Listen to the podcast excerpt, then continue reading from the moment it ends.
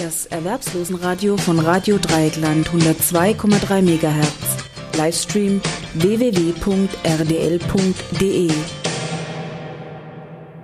Das Sozialgericht Berlin Beschluss vom 25.04.2012.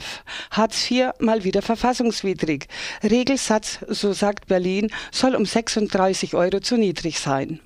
Leistungen des Sozialgesetzbuches II verstoßen gegen Grundrecht auf Gewährleistung eines menschenwürdigen Existenzminimums. Nach Auffassung des Sozialgerichts Berlin verstoßen die Leistungen des SGB II gegen das Grundrecht auf Gewährleistung eines menschenwürdigen Existenzminimums. Das Gericht hat daher dem Bundesverfassungsgericht die Frage der Verfassungswidrigkeit des SGB II Regelbedarfs zur Prüfung vorgelegt. Zwar seien die Leistungen nicht evident unzureichend, der Gesetzgeber habe aber bei der Festlegung des Regelsatzes jedoch seinen Gestaltungsspielraum verletzt. Die Referenzgruppe untere 15 Prozent der Alleinstehenden, anhand deren Verbrauchs die Bedarfe für Erwachsene ermittelt worden sind, sei fehlerhaft bestimmt worden. Nach Auffassung des Sozialgerichts Berlin seien die im Anschluss an die Stadt statistische Bedarfsermittlung vorgenommenen Kürzungen einzelner Positionen Ausgaben für Verkehr, also er meint damit ÖPNV, alkoholische Getränke, Mahlzeiten in Gaststätten und Kantinen, Schnittblumen und anderes mehr ungerechtfertigt. Insbesondere habe der Gesetzgeber dabei den Aspekt der Teilhabe am gesellschaftlichen Leben unzureichend gewürdigt.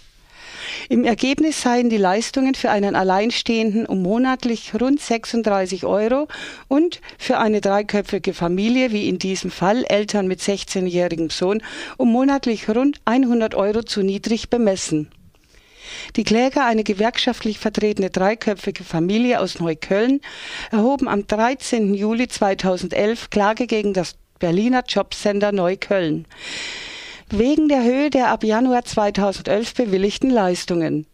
Für den letzten umstrittenen Zeitraum Januar bis Juli 2012 waren ihnen nach Anrechnung von Einkünften aus Erwerbsminderungsrente, Kindergeld und Erwerbseinkommen Leistungen von insgesamt 439 Euro und 10 Cent bewilligt worden. Das Jobcenter hatte der Leistungsberechnung den gesetzlichen Regelbedarf von zweimal 337 Euro für die Eltern und 287 Euro für den 16-jährigen Sohn zuzüglich Kosten für Unterkunft und Heizung zugrunde gelegt. Die Kläger trugen vor, dass sie mit dem bewilligten Arbeitslosengeld II ihre Ausgaben nicht decken können. Trotz größter Sparsamkeit müssten sie regelmäßig ihren Dispo-Kredit und Privatdarlehen in Anspruch nehmen. Das Sozialgericht Berlin kam nach öffentlicher mündlicher Verhandlung zu der Überzeugung, dass die Kläger zwar nach den ab 2011 gültigen SGB II Vorschriften keine höheren Leistungen beanspruchen könnten, diese Vorschriften seien jedoch mit dem Grundgesetz nicht vereinbar. Die Richter haben das Verfahren daher ausgesetzt und die Frage der Verfassungsmäßigkeit des aktuellen Regelsatzes dem Bundesverfassungsgericht zur Entscheidung vorgelegt.